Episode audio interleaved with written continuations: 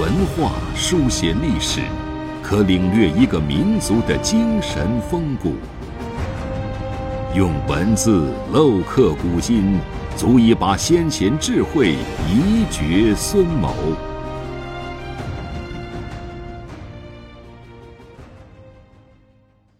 欢迎收听制药 FM，每晚八点和您分享经典智慧。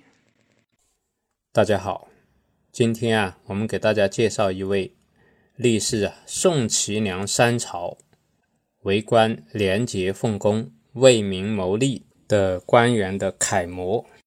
这个官员啊，名叫孙谦。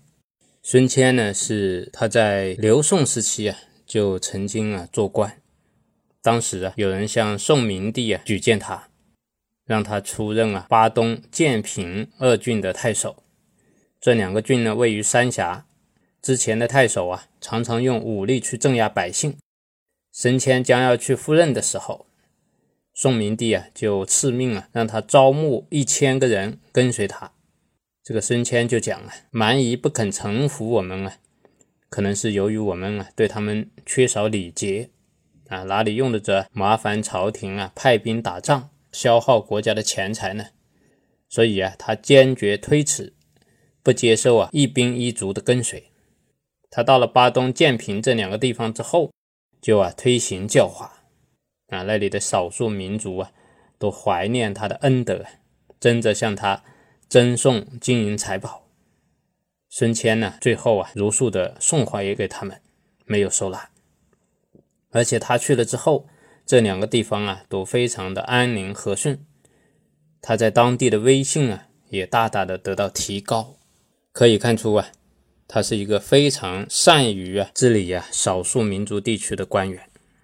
他依靠什么来治理呢？就是啊依靠自己的真诚心、仁爱心，依靠啊推行伦理道德的教化，给百姓恩惠，再跟他讲道理。这个是啊为官的根本。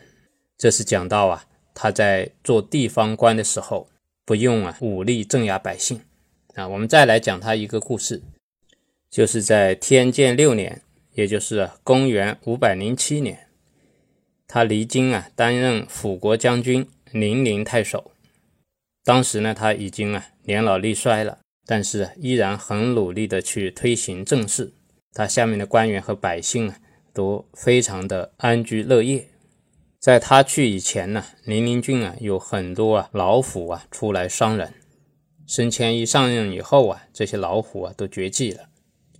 后来到他离任的那一天，他一离任呢，那一天晚上，这些老虎啊就出来危害百姓，这也是可以说是一个历史奇闻了啊，说明啊他真正啊有这种厚德，能够啊感动物类。孙谦在担任郡县长官的时候啊，他还特别鼓励督促百姓啊要努力耕种，多养蚕，务求啊尽其地利。所以啊，他辖区内的百姓收入啊，都比相邻郡县的百姓啊要高，百姓的生活啊也更加的富足。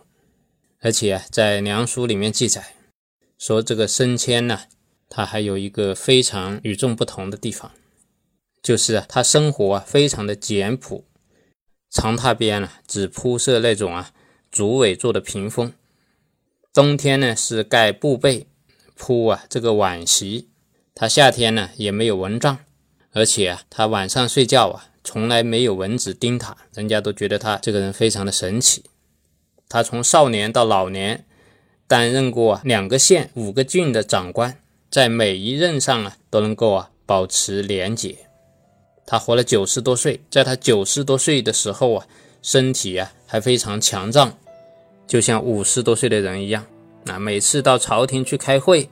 他都比一般人啊先到达朝廷，啊，一辈子啊努力奉行仁义，他立身行事超过很多常人。我们看他这一篇传记啊，确实啊，他的这些行持啊，都不是一般人呢能够做到的。所以啊，确实值得我们每一个人，特别是官员呢，作为学习的楷模。我们今天就和大家分享到这里，谢谢大家。